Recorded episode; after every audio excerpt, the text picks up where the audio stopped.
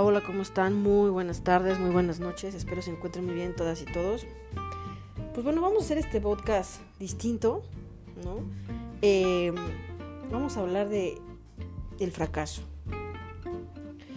¿Por qué del fracaso? Porque siempre yo no voy a hablar ni platicar, ni te voy a decir, no, es que el éxito es una empresa y el emprendimiento es esto y aquello y, y, te voy a decir la clave del éxito y la clave para llegar a tener la mejor empresa. No, la verdad, no, porque no la tengo ni yo la sé, ¿no? Eh, me he dado cuenta que muchas personas eh, a mi alrededor o que he conocido, etcétera, pues están enfocadas en tener éxito en cada momento. Y creo que todas y todos tenemos en algún momento de la vida el pensamiento de ser exitosos o exitosas. Pero yo creo que más bien debemos de pensar en ser especialistas en fracasos. Y sí, la verdad, de hecho, ese ha sido ahorita el, como le hemos estado baneando en, en Ámbal Jurídico, en nuestras redes sociales con Únete, ¿no? A ser el especialista en fracasos, ¿no? O eh, darte la bienvenida al fantástico mundo del fracaso. Porque así es. Y yo no lo veo malo, ¿no? No lo veo como, ay, es que ser un fracasado es ser un mediocre. No, son dos cosas distintas.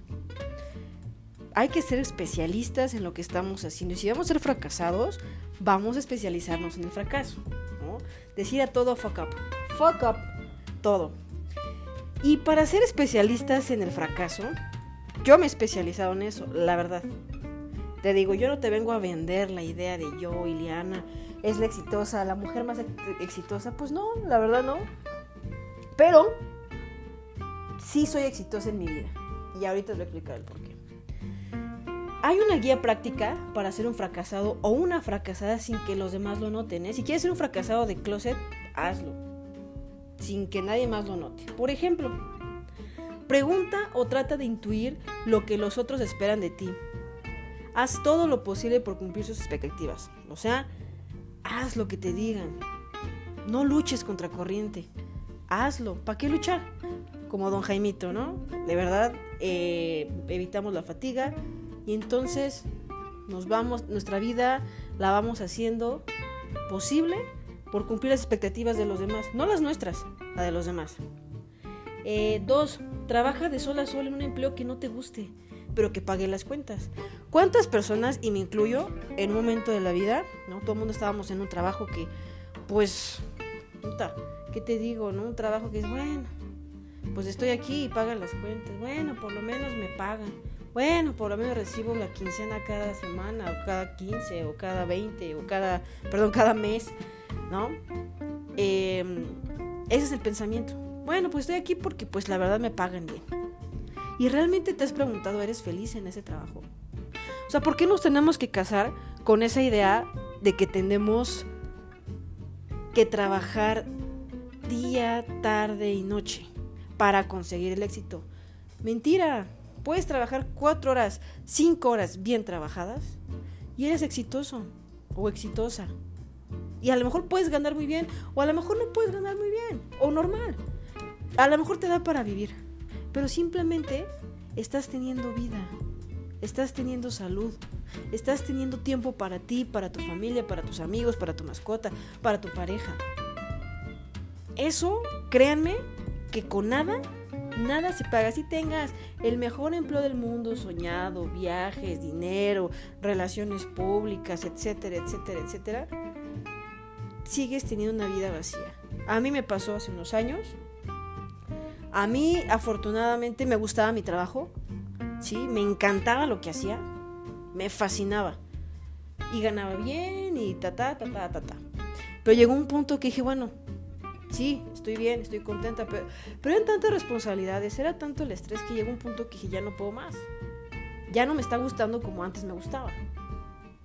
Entonces, hasta que pude decir, hasta aquí llegué, renuncié fue un lapso de mi vida en el cual estuve en stand-by porque literal dije me lo merezco, porque puedo y porque me lo merezco. Un año sabático me tomé. No trabajé en un año. Y me lo merecía y lo agradecí. porque de verdad yo ya no tenía vida. Yo me acuerdo que mi papá me decía, es que de verdad, Ili, ya salte de trabajar, es que no tienes necesidad, es que mira, nosotros te apoyamos, es que Ili, mira, te vas a, que, te vas a quedar pelona, es que Ili, mira, te estás estresando. Y yo decía, no, papá, yo puedo, yo puedo, yo puedo, yo puedo. Sí, sí pude, pero me quedé sin vida. Mi único día de descanso era un sábado, porque el domingo, era un fin de semana y medio. O sea, sábado a domingo, pero el domingo en la tarde yo ya empezaba a trabajar, porque a las 6 de la tarde yo ya recibía llamadas. Y me ponían a trabajar, estando en reuniones. Yo me tenía que salir de reuniones familiares, donde estuviera, para resolver bomberazos, para resolver tanto vida profesional como vida personal de la persona con la que yo estaba trabajando. En su momento yo lo amé, en su momento conocí mucha gente, viajé, este, tuve muchas relaciones públicas, sí, me relacioné, etcétera, etcétera. Compré, hice. Pero después dije, ¿y mi vida? ¿Y mi tranquilidad? ¿Y mi salud? Ya no tenía. Entonces, pues sigan trabajando de sol a sol en esos empleos que, pues sí, te está dando para vivir, pero no estás a gusto. El chiste es que estés en un lugar donde estés a gusto, donde estés feliz, donde vayas contento. Yo cada mañana me levanto, sea como sea, pero me levanto feliz de la vida porque voy al trabajo que a mí me encanta, me encanta para los que no sepan o los que sí saben, bueno, yo doy clases en la mañana y en la tarde me dedico totalmente al estudio jurídico.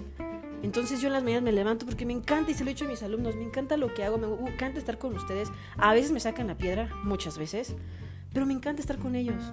Me encanta convivir con mis compañeros de, del colegio. De verdad me, me fascina. Y voy cuatro horas, cinco horas, y me encanta, me encanta lo que hago. Tres, Sonríe siempre. Nadie debe saber que te sientas mal. Siempre tienes esa sonrisita, ¿no? Así de, pues bueno, voy a sonreír para que nadie sepa que estoy triste, que estoy de malas, que estoy que me lleva la fregada, que me acaban de tronar, que falleció tal, etcétera, etcétera, etcétera. Siempre que tienes esa carcasa. Si quieres ser un fracasado, siempre, o de closet, siempre sonríe y que nadie sepa que te sientas mal. Mentira. Yo esto lo escuché de una persona que es especialista y he leído también acerca de esto, de la inteligencia emocional. Y leí que ninguna emoción es buena ni mala. Entonces, si te sientes mal, si te duele algo, si estás triste, llora, grita, ¿no? Eh, si estás feliz, baila, también grita, ríe. O sea, ¿por qué nos tenemos que guardar cada sentimiento?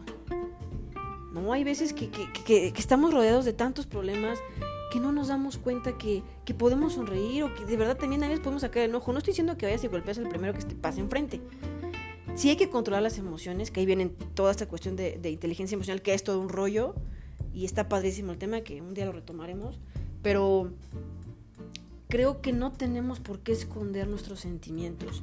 A mí me ha costado trabajo porque también yo soy una persona que soy muy cariñosa, pero mucha gente piensa que soy eh, muy, muy dura, ¿no? muy fría. A lo mejor esa es la imagen que yo he reflejado, pero no es así. Pero con el tiempo he ido aflojándome, ¿no? He ido como que sintiéndome más este, relajada y a las personas con las que están a mi alrededor, con las personas que trato de, de tener una relación de amistad, etcétera, pues demostrarle lo que, lo que significa. Cuatro, Estudia día y noche hasta superar tu mediocre promedio de 7. Ahí está el problema. Si tienes 7, pues bueno, una calificación no te hace ni bien ni mal. ¿No? O sea, ¿por qué es un mediocre un 7? Porque así nos han enseñado, porque así nos metido en la cabeza. Un 6, un 7 es de panzazo. ¿Por qué? Puedes ser la persona más inteligente, pero a lo mejor eres muy floja y no necesariamente sacar el 10. Entonces, si quieres ser mediocre, pues sí, estudia, macheteale, macheteale para subir ese, ese 10. Créeme, y te lo digo sinceramente, las materias, las calificaciones, por supuesto que te ayudan a pasar tu, tu año, tu grado escolar, pero no te definen como persona. Eh, permite que tus padres elijan tus amistades, tu carrera y a tu novia o a tu novio Nadie mejor que ellos para saber lo que en verdad te conviene. Es cierto, ¿eh? ¿Quieres seguir siendo fracasado? Permite que tus papás te manejen tu vida. Sigue bajo las faldas de tus papás. De tu papá o tu mamá. O de los y vas a ser un súper fracasado y te vas a especializar en el fracaso. Yo entiendo que hay muchos papás, más no soy mamá, ¿no? no tengo ese instinto maternal quizá, o no entiendo el cómo acobijar a los hijos, pero sí soy hija, ¿no? Y agradezco el padre y la madre que la vida me dio. ¿Por qué? Porque tanto a mi hermano como a mí siempre nos dejaron elegir y decidir lo que queríamos ser. Con quién queríamos estar, con qué amistades, en qué escuela, qué carrera queríamos estudiar. Siempre. Siempre fue de la mano con ellos, siempre estuvieron con una palabra de aliento. Claro que también nos regañaban y claro que cada vez que la regábamos, por supuesto. Pero nunca estuvimos a las, a las faldas de nuestra mamá o de nuestro papá. Gracias a Dios por eso mi hermano es lo que es. Yo soy, es un hombre hecho y derecho, yo soy una mujer hecha y derecha. Y agradezco eso de mis padres, que jamás, jamás nos detuvieron en nada. Pero sí hay muchos papás que los detienen, ¿no? Así de, a ver, ¿por qué sales con esa niña? No me gusta. Ay, a ver, como, ¿por qué estás estudiando esa carrera si tu papá estudió otra, otra cosa? No dejen. Yo sé que amamos a nuestros padres, nuestros padres a nosotros, pero que no decidan por ti. Si quieres ser un fracasado y especializarte en el fracaso, por favor, deja que decidan tu vida. Y vas a ser, te garantizo que vas a ser un gran, pero gran fracasado. Escoge un oficio, profesión por tradición. Volvemos a lo mismo. Si tu papá es abogado, tu abuelo fue abogado, tú tienes que ser abogado. Es que tu abuelo fue el mejor ingeniero, médico, etcétera, etcétera. Tú también, tu papá también lo es, tú también lo debes de ser. ¿Por qué? Si a lo mejor tú eres muy bueno para el dibujo, para las artes, para el baile. Y no porque tu papá sea ingeniero, abogado, arquitecto, etcétera, tú tienes que hacerlo. Pero si tú quieres seguir con la tradición familiar, adelante. Mientras, si eres feliz y te gusta esa carrera, adelante, ¿eh? Pero si no, no busques una carrera o estudies algo por quedar bien con los demás o por tradición, porque créeme que te auguro un fracaso total. Eh, abandona tus inquietudes, concéntrate en lo que deja dinero. No permitas que tus sueños intervengan con tu realidad. Ubícate. Hoy esta frase es muy buena. Abandona tus inquietudes. Concéntrate en lo que deja dinero. Eso es falso. Todo mundo creemos, ¿no? En que tenemos que estudiar una carrera, la mejor carrera para que nos deje los miles de millones de pesos. Mentira falso. Y se los digo por experiencia.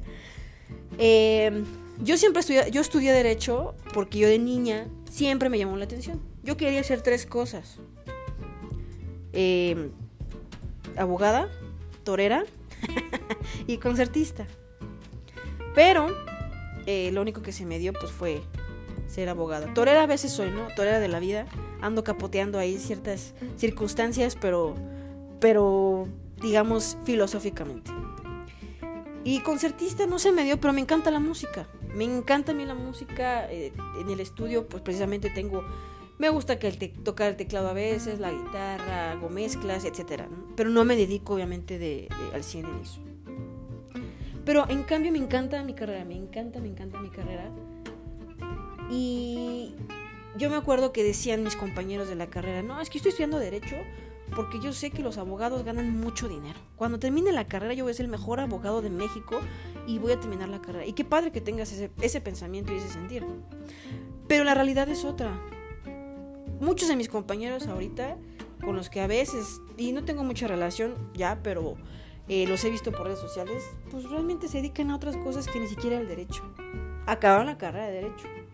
Y eran los primeros que dicen, yo voy a ser millonario, voy a ser rico y bla, bla. Y no es cierto. No te cases con una carrera porque piensas, porque lo, es como yo le digo a mis alumnos, no piensen que el derecho es como CSI, ¿no? O como la ley y el orden, que así todo es padrísimo y todo lo resuelves de volada y ganas miles de pesos. Mentira. Sí lo puedes ganar y no solamente estudiando derecho, en cualquier carrera. Es más, tanto profesión como oficio. A lo mejor no tienes carrera, pero eres el mejor carpintero, eres el mejor herrero, eres el mejor pintor, eres eh, eh, eh, el mejor lo que quieras ser. Pero si eres el mejor, por supuesto que vas a ganar dinero. El, el dinero, siempre he dicho, viene por añadidura. Mientras más te apasione lo que haces, vas a ganar, a lo mejor no vas a ganar miles de pesos, pero ¿sabes qué es la mejor recompensa? La mejor recompensa para mí, en mi caso, es ayudar a una, en el caso del estudio jurídico, es ayudar a una persona, a una mujer, a un adulto mayor, a un hombre, a una niña, un niño adolescente, etc. cualquier persona que yo le pueda solventar ese problema legal, para mí a lo mejor puedo, como puedo ganar mucho, como puedo ganar poco, o a lo mejor no puedo ganar nada. Pero mi satisfacción es haber ayudado a esa persona. En el colegio, el, el ayudar a esos chavos a escucharlos, el saber que yo las materias que les estoy dando les va a servir en el futuro, mucho o poco. Pero estoy dejando, estoy poniendo mi granito de arena. Eso para mí no tiene precio. De verdad. Entonces, si queremos seguir siendo fracasados, pues bueno, escojamos la carrera que pensemos que nos va a dejar dinero. Y que nadie te diga que abandones tus sueños. Eh, yo me acuerdo una vez, eh, también anécdota, por si estaban con la duda, con el pendiente, eh, yo tenía 15 años más o menos y a mí me gustaba la política, me llamaba muchísimo la atención la política, muchísimo. Y me acuerdo que mi primer acercamiento hacia la política fue enviar una carta a Beatriz Paredes, hoy diputada, senadora, y me contestó, me respondió después de unos meses la carta y me hizo militante del partido al que ella representaba. Entonces, bueno, para mí fue wow, ¿no? Yo estaba, me acuerdo que dije a mi papá, yo, a mí me contestó Beatriz Paredes, bla, bla, bla, bla. Y mis papás, ah, bueno, sí, órale, qué bueno, ¿no? Chido por ti, bueno, está bien. Yo tendría, digo, 15 años. Después me empezó, eh, me siguió como que el gusanito, decir, bueno, quiero estar en la política. Yo siempre tuve esa ilusión eh, o siempre esas ganas de querer ayudar al prójimo, de querer hacer algo por mí, no por mí nada más, sino por mis amigos, mis compañeros, mi colonia, etcétera, etcétera. Después conocí otros amigos que militaban en ese partido y bueno, eh, ingresé ¿no? Eh, en este partido. Chiste que para no ser largo el cuento, estuve 15 años, 16 años en el partido. Em, por azares de la vida, mi papá toda la vida también le gustaba la política, tuvo muchos amigos políticos. Y una vez que yo, a los veintitantos años, ya me quedé sin chamba, o andaba buscando chamba, mi papá dice, déjame hablar con este amigo y a ver qué podemos hacer. Ah, pues ahora me lo presenta. En, este, en ese entonces, este señor pues era contralor general de ese partido. O sea, tenía un superpuesto y todo el mundo se le cuadraba. Y yo en ese momento no, yo decía, quiero trabajar, quiero ganar dinero. Me dijo, te voy a mandar con una chava, ¿no? Que es muy buena, es muy joven y tiene mucho potencial. Y yo en ese momento ilusamente decía, bueno, ok, pero voy a trabajar y voy a ganar dinero, ¿no? Tristemente, pues sí trabajé mucho, pero no ganaba dinero. Literal era amor al arte. Entonces, eh, pero afortunadamente yo seguía viviendo con mis papás, entonces realmente pues no, no, no pasaba nada, ¿no? Yo quería como que pues mi lanita, ¿no? Y, pero bueno, seguía viviendo con mis papás, entonces no me faltaba absolutamente nada. Pasa el tiempo, pasa el tiempo, pasa el tiempo, nos vamos a una campaña, eh, esta persona este, pues no ganó, ¿no? Pero aún así seguí en contacto con ella, con ella, me volvió a llamar a otras campañas que hizo y demás. Entonces, para no hacer el cuento largo, mi mamá me dijo un día, es que, ¿qué haces ahí? Tú tienes ya una carrera profesional, mejor métete a trabajar en lo que es lo tuyo. Si quieres, nosotros te conseguimos un trabajo en una escuela que ellos eh, eh, trabajan, ¿no? Eh, grande de, de aquí en México Dije, no, yo no lo vi, no son las clases. En ese entonces, estoy hablando que tenía yo como 26, 27 años. Dije, no, no, no, lo mío no son las clases, lo mío es la política. Y mi mamá, bueno, que... Y siguió, y mi mamá, oye, es que en buena onda, ya, Iliana, porfa, ya ponte, ponte las pilas, trabaja y, este, dedícate a lo tuyo. Aquí no vas a hacer nada, mires mucha pérdida de tiempo es pérdida de tiempo para las personas que piensan que es una pérdida de tiempo, pero para mí no lo era, para mí eran relaciones públicas, porque eso sí, como dicen en la política, el que no se ve no sale en la foto. Es mucha friega, eso sí es estar constante, que te haga hacer presencia, estar ahí, estar ahí, estar ahí, en eventos, en cafés, en reuniones, bla, bla, bla, bla. Literal, yo le cargaba la bolsa a esta persona, ¿no? Que mi mamá me decía, es que estás literal cargándole la bolsa a esta, esta persona y qué vas a hacer ahí, bla, bla, bla, bla. Mi papá decía, déjala, déjala, déjala, es lo suyo, es lo suyo. A lo que voy es, si yo lo hubiera, yo sé que mi mamá me amaba, me ama con todo, con todo el amor, con todo su corazón. En ese entonces mi mamá yo la veía desesperada y decía, bueno, esta niña está perdiendo el tiempo, ¿no? O sea, ¿qué está haciendo aquí? Tres, tres años y nada. Entonces mi papá decía, déjala, déjala, déjala, déjala. Y luego con él le dije, mamá, dame chance. Si veo que no hay nada, te juro que ya me dedico a, si quieres, a vender pepitas. Pero dame chance. Pasó el tiempo, fuimos a campaña, no volvimos a ganar, pero eh, afortunadamente, eh, pues la verdad le trabajamos mucho, esta persona le trabajó demasiado, ¿no? Y eh, pues nos fuimos al gobierno, al gobierno federal a trabajar. Me habla ella y me dice, oye, fíjate que hay esto, hay este puesto, ¿te interesa?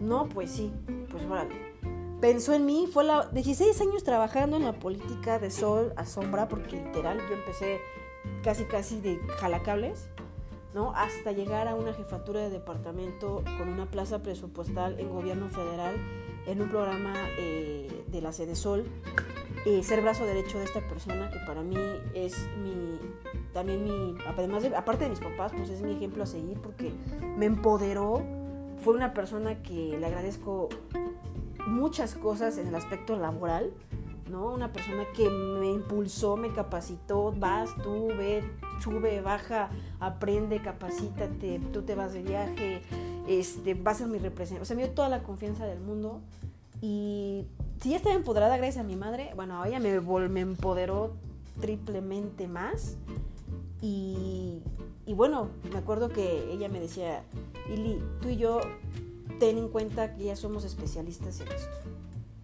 ¿no? En derechos humanos. Y de ahí es como surge toda esta historia de, de ámbar jurídico y demás.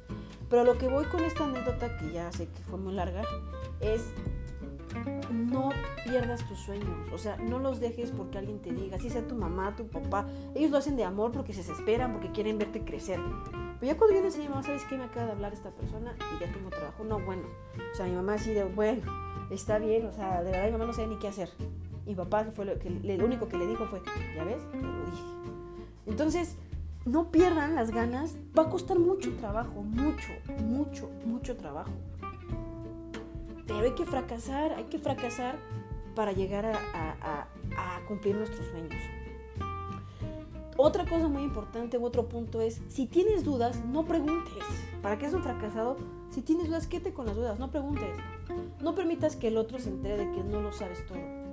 Porque igual podría considerarte un idiota. Y es verdad, quédate con la duda. ¿Para qué preguntas? ¿Para qué? Qué pena preguntar. Lo que le digo a mis alumnos, o sea, dudas, preguntas, comentarios. No, seguros, seguras. yo sé que no lo hacen primero, pues porque dicen, no, no me quiero meter en broncas porque a lo mejor pregunto y ni sé, o se burlan de mí, o segundo, a lo mejor la misma nos deja otras cosas, ¿no? Y digo, pues no te quedes con la duda. Digo, es más tonto el que no pregunta que el que pregunta. Yo prefiero que lo preguntes mil veces y te quede bien respondida y aclarada esa duda a que no preguntes nada y te quedes con... A mí me pasaba de niña. Yo a veces no quería levantar la mano porque, híjole, le medio la levantaba y como que hacía la finta, ¿no? me arrepentía porque me daba pena. Pero ya con el tiempo dices, no, pues es que pena robar. No me puedo quedar con las dudas porque esto es para aclarar mis dudas y me va a servir en un futuro, lo que sea, tanto en lo académico como en lo profesional, como en lo institucional, como en lo personal. No nos quedemos con esas dudas. Cuando alguien hable de sus fracasos, no lo escuches. Eso jamás te va a pasar a ti. O sea, ni los peles. Es más, a mí ahorita si te estoy hablando de esto, no me peles. Mm. Perdón, estoy tomando un cafecito porque se antoja en la tarde. Em, no me peles. No hagas caso de mis fracasos. Al contrario, como para qué. Porque así no aprendes nada. Mentira. Escucha al que fracasó, porque no estoy diciendo que tú no vas a fracasar al, escuchar a esa persona que fracasó. Nadie escarmienta en cabeza ajena. Pero a lo mejor si te dicen, mira, yo ya salí corriendo, ¿no? Y por eh, estar resbaloso el piso. Entonces me caí y me dolió y me raspé. Pero aguas, ¿no? Que dije, ah, bueno, que ya, ya, bueno, si salió corriendo, se pegó, se raspó, le dolió, pues bueno, ¿no? Ya te aviso, ya, se ya le dolió, se dio un trancazote. Pero si tú no escuchas y haces lo mismo, pues a lo mejor no te raspaste, a lo mejor te rompiste la pierna o te desnucaste. ¿Me explico? Hay que escuchar siempre. Hay que tener como, como, estar como sentinelas, los ojos bien abiertos, los oídos, escuchar, no nada más oír. Una cosa es oír y otra cosa es escuchar. Escucha cada detalle de una persona que esté hablando, que tengas interés, una persona que te esté contando algo, a lo mejor te va a servir y dices, ay, mire, ¿qué me va a servir lo que está hablando Ileana ahorita? Me viene variando cacahuate, ¿no? Porque aparte te voy a decir una cosa, ya no soy coach, ¿no? Yo te estoy transmitiendo, contando mi vida y lo que me ha pasado, y lo que a mí me ha funcionado, y lo que no me ha funcionado. Pero está en ti querer escuchar y aprender de esos detalles que, nos, que podemos aprender de alguien más. Yo te pregunto, ¿cómo va tu molde? O sea, tu vida. ¿Ya te moldeaste? ¿Ya sabes qué quieres? ¿Por dónde vas? Eh, ¿Lo heredaste de alguien sin pensarlo mucho? Todo lo que tú tienes, todo lo que estás haciendo, ¿lo heredaste o, lo estás, o te lo ganaste? Porque muchas veces eh, heredamos muchas cosas pero a veces también depende de uno, como se dice legalmente, cuando alguien te hereda, puedes repudiar esa herencia, ¿no? Ese testamento que todo el mundo espera, ay, sí, es que van a dejar, pero mira, dinero, casas y todo, ¿y qué te dejaron deudas? Eso nadie se lo espera. Entonces tú estás en tu derecho de repudiar. Y es lo mismo en la vida. No nuestros antepasados, me refiero a bisabuelos, tatarabuelos, abuelos, padres, nos empiezan a heredar un montón de cosas que desgraciadamente por genética o por tradición nos caen a nosotros.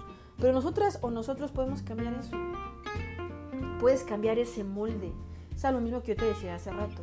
Si tú quieres, si tu papá y tu abuelo fueron abogados y tú quieres ser abogado, adelante. Así me pasó a mí. Mi abuelo, fue, mi abuelo materno fue abogado. Mi, en este caso, mi tío, el hermano de mi mamá, es abogado. Eran mis ejemplos a seguir. Por ende, yo de chica decía, yo quiero ser abogado. ¿Me explicó? Pero porque yo lo decidí, no fue porque mi mamá me impuso el que, ah, como mi, abuelo, tu abuelo fue abogado, también tienes que serlo. No, yo quise ser abogado. Pero hay gente que no quiere ser lo que fue su abuelo o su papá. Entonces, ¿cómo va tu molde? ¿Estás tú moldeándote o literal te vas a quedar con lo que te heredaron? ¿O estás construyendo tu propio camino? Porque eso sí, y es muy importante que tengamos claro, no porque heredemos algo, genéticamente, tradicionalmente, lo que tú quieras, eh, ya, queda, lo damos por hecho de que ya quedó.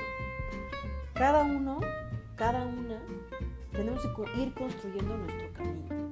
Yo me acuerdo de las palabras de mi papá, que me decía, nos decía mi hermano y a mí, la me, el dinero.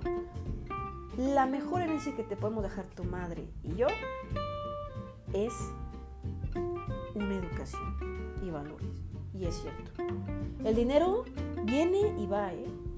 Te pueden dejar miles de millones de pesos, pero si no lo sabes administrar, no sabes eh, cómo poder manejar ese dinero o esos inmuebles, ese emporio, pues vale. ¿eh? Si tú en tu vida nunca has trabajado y nunca has sabido cómo administrar, o sea, ni siquiera te has interesado decir, oye papá, oye ma, ¿cómo le haces para esto? Pues nunca lo vas a saber, porque te da flojera, porque vives en tu zona de confort. ¿no? Es así como, por ejemplo, a mí no me gusta la cocina, honestamente, yo no sé cocinar, no sé cocinar. Pero en cambio mi hermano sí, mi hermano le gusta cocinar y él era de que mi hermano vive en Canadá, y, él era eh, eh, el que mamá, oye, ¿cómo, ¿cómo haces tu pastel? Oye, mamá, ¿cómo haces el flan? Oye, mamá, esto. Yo vivo sola, pero tampoco quiero a mamá para que me dé una receta. No me gusta. Entonces, a lo que voy es cada quien elige, ¿no? Vas construyendo tu vida, tu propio camino. Entonces, no heredes cosas, pues que ya, digamos que nos dicen, pues ya está por añadidura y ni modo se queda. No tiene que ser así. Eh, hay una frase que me gusta mucho que dice, ningún ser humano nace condenado a nada. ¿Sí? Nadie tiene la obligación de, sacrificar su propia felicidad. Nadie tiene la obligación de sacrificar su propia felicidad por continuar con una tradición o un modelo familiar. Nadie. ¿Por qué? Porque es tu vida. Cada día, cada mañana la vida, Dios nos da la oportunidad de elegir. Si ayer la regamos, hoy puedes remediar ese problema. Si ayer te fue de la fregada, hoy va a ser otro día mejor. o mañana va a ser otro día mejor. El sol sale para todos. Créanmelo, se los digo por experiencia propia. De verdad, hay veces que no vemos la salida, hay veces que no encontramos la luz, pero siempre llega. Cuando menos lo esperamos, siempre llega. Otra cosa también muy importante es esto, entiende, entiende esto. Si no lo amas, déjalo ahora mismo. No negocies tu felicidad a cambio de lo que los demás esperan que seas. Si estás estudiando ahorita una carrera que no te gusta nada por dar gusto, déjala. Estás en, hay más tiempo que vida. Sí, a lo mejor es un semestre, sí, a lo mejor es un año. Pero es preferible que pierdas ese año y lo puedes recuperar con lo que realmente amas hacer, con lo que a ti te gusta hacer y hacer. De verdad, nunca nos vayamos con la finta de lo que nos, ya nos heredaron o lo que nos están imponiendo. Porque te, lo, te juro que en tu vida adulta vas a ser un verdadero especialista en el fracaso. Vas a ser un fracasado total. Puedes tener dinero, puedes tener familia, pero vas a ser infeliz. Porque todo el mundo te va a manipular. Y vas a ser una persona que nunca forjó su carácter. Y de verdad, eso es lo peor que nos puede pasar como seres humanos. Hay otras eh, reglas que a mí me gustan mucho, ya casi vamos a acabar para no marearlos tanto, pero es busca intencionalmente ser rechazado. Todo mundo buscamos la aceptación. Todo mundo. Así de, ah, es que ahora me voy a pintar el pelo de rosa porque mis amigues están de rosa. Ah, es que ahora me voy a poner un piercing en, el, en la nariz porque todos mis cuates traen la nariz. Ah, es que me voy a tatuar un osito panda porque mis cuates ya traen a Scooby-Doo y a Snoopy. ¿Por qué queremos, es normal ser humano, ¿no? El querer eh, ser aceptado. No, hombre, busca el rechazo. ¿Qué te va a pasar? Lo peor que te pueden decir es no. Pero ¿qué pasa? Tenemos el miedo, el temor no nos deja. Ay, no. ¿Y si repruebo el examen? Ay, no. Y si me le acerco y me, dice que no, ay no. Y este, y, si, y hasta te sudan las manos, ¿no? Y cuando vas a buscar un trabajo, y si este, me dicen que no al trabajo, ¿qué voy? Pues no pasa nada. Aviéntate. ¿Qué va a pasar? A mí me pasó esto hace poco. Eh, hace unos años que empecé a dedicar a la docencia. Eh, cuando empecé con, precisamente antes que era el despacho, ahora ya es el estudio jurídico, eh, mandé una propuesta a una universidad y me da risa porque eh, sí, todo quedó bien, afortunadamente marchó, les interesó mi propuesta, bueno, empecé a dar diplomados. Fue un sábado, los diplomados yo los daba cada sábado. Y llegué, me acuerdo que me bajé del carro ese sábado, llegué antes y ya bajo mi portafolio, todo, mi bolsa, bla, bla. Cierro el carro y veo la escuela, o sea, veo la universidad. Y digo, Iliana, ¿qué demonios estás haciendo aquí? ¿Qué haces? O sea, como por qué te vas a, o sea, ¿por qué vas a dar clases a, chavos universitarios? Porque aparte este diplomado era para jóvenes, chavos que ya habían acabado su carrera, pues a titularse. Y gente, eh, obviamente, externa a la universidad. Ya había abogados y de otras profesiones, gente hasta mucho más grande que yo. Y yo tenía pavor, o sea, literal, no les miento. Yo decía, no puedo. me, Estuve a cinco minutos de regresarme a mi casa. Literal dije, ya, me subo a mi carro, ¿qué hago aquí? No voy a ser ridículo, me voy. Ni modo, perdí la oportunidad, que digan lo que quieran, lo que sea, me voy. Pero mi otro yo me decía, a ver, Liliana, no seas tan güey, tú puedes. Hay que tomar los toros por el cuerno. Lo peor que puede pasar es que la riegues y que ya no te van a contratar y se acabó. Pero la experiencia ya la tuviste. Y bueno, gracias a que enfrenté mi temor y mi miedo, pues afortunadamente he seguido en contacto con esta escuela, hemos seguido trabajando con esta universidad, hemos seguido trabajando y pues ahí estoy, ¿no? Y gracias a eso me dediqué, me estoy dedicando a dar clases, ¿no? O sea, yo no había, yo pues yo soy abogada, no soy docente, pero tomé el toro por los cuernos y dije, ok, me aviento, ahí voy, ni modo, en nombre sea de Dios, me aventé y afortunadamente todo salió bien. Quítense esos miedos y no tengan miedo a ser rechazados. Al contrario, hay que buscarlo, porque a lo mejor hasta te sale bien. Pero el temor no nos deja avanzar. Eh, otro punto, saca una mala calificación. Es lo de menos. Todo el mundo estamos con que quiero sacar 10 y quiero sacar 10 y quiero ser un niño de 9. Relájate, güey, relájate, no pasa nada. yo lo veo con mis alumnos y pobrecitos, sufren, se estresan, porque mis, es que, ¿por qué no saqué, si saqué 8.9, ¿por qué no me sube al 9? Necesito tener un promedio de 9.1, un promedio de 10. ¿Por qué te estresas? Por un promedio. El promedio o una calificación reprobatoria o aprobatoria no te define como persona ni como ser humano. Y ese es mi lema con mis alumnos.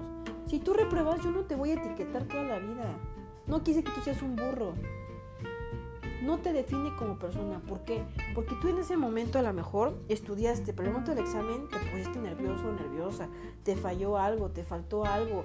Este, la verdad no estudiaste, no te dio la gana porque tienes mucha presión no sé, pasan, tienes problemas en tu casa, hay muchos factores. Y no porque repruebes un examen quiere que seas un burro.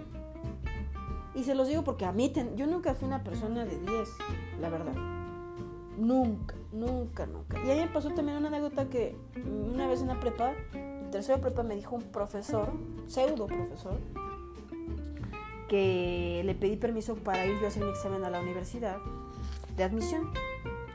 Y él me contestó, me volteé a ver se quitó su cigarro y me dice, ¿para qué? Si tú ni vas a acabar la preparatoria. Bueno, parece que me pusieron un cohete en donde ya les dije, y de verdad fue así de, ¿sabe qué? Yo nada le estoy avisando, no le estoy pidiendo permiso y voy a hacer mi examen. Y bueno, la historia es de que aquí estoy, ¿no? Sí acabé mi prepa, afortunadamente. Entonces no le demos eh, oído a esas palabras vanas, esas palabras que nada más hacen daño. Y sí me marcó, ¿eh?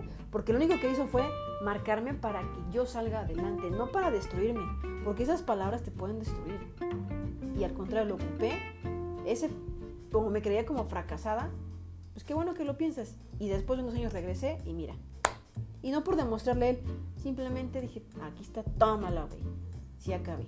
Y en una universidad. Entonces, no tomemos esas palabras y una calificación no te define, no te estreses, no te estreses por una calificación, por un promedio. Vive tu vida, vive tu tiempo de estudiante, vive, vive al máximo. ¿Me explico? Otro punto que a mí me encanta es desafía el sistema. Todos no tenemos que ser los borreguitos o burritos con los ojos tapados y seguir un solo caminito fuck up, como te dije al principio de este podcast. Fuck up. Fuck up si te gusta un libro o no. Fuck up a todos los que te dicen no hagas esto, haz esto otro. Fuck up a los ladrones de tiempo. A esas personas como te quitan tiempo y no aportan nada. Fuck up a los mediocres. Fuck up a los cobardes. Fuck up a los que dicen mucho y hacen poco, bla, bla, bla, bla, y no sirven para nada. Fuck up a las envidias. Tú vive tu vida que no envidies a nadie. Si te envían, envidian, pues va a tarde para ellos, no para ti. Fuck up a los manifiestos. Fuck up si te gusta o no, lo que sea. Fuck up a todos los que te dicen no hagas esto, haz aquello. Fuck up a los ladrones de tiempo, a los mediocres, a las envidias, a todo, a los tóxicos. A esas personas tóxicas, dales vuelta. Dales vuelta que se te olvide todo. Todo mándalo a la burger literal. Tú sigue viviendo. No te detengas por nada. Si tienes un objetivo bien planteado, sigue adelante. Lo que sea, lo que sea. Busca lo que te importa. Búscalo, búscalo. O sea, es complicado, ¿eh? Es complicado porque a mí me ha pasado. Yo a veces digo, ¿y, y a qué vine al mundo? Porque a veces no, me encuentro ni yo misma, no me entiendo ni yo misma. Y es una cuestión de a veces de reflexión, es una cuestión... A mí me gusta mucho a veces la soledad, la verdad. Mis tiempos, mis ratos, mis momentos. Eh, porque así, no te estoy diciendo que yo soy la mujer que Ay, hago yoga porque no lo hago. Intento hacerlo muchas veces, que ese tiene que ser parte de mi plan de vida, ¿no? Eh, pero sí ves, reflexiono, eh, autorreflexiono eh, pienso muchas cosas que le he regado, lo que no he hecho, lo que he hecho bien, lo que he hecho mal. Em, pues vivimos en un mundo en el cual es eh, oferta y demanda totalmente. Y a veces en el estudio nos va muy bien, hay veces regular, y a veces, ¿por qué? Porque vivimos literal los clientes, ¿no? Entonces estaba yo pensando, bueno, ¿qué es lo que estoy haciendo mal? Tengo que replantearme tanto yo, mi vida, como el sentido del estudio.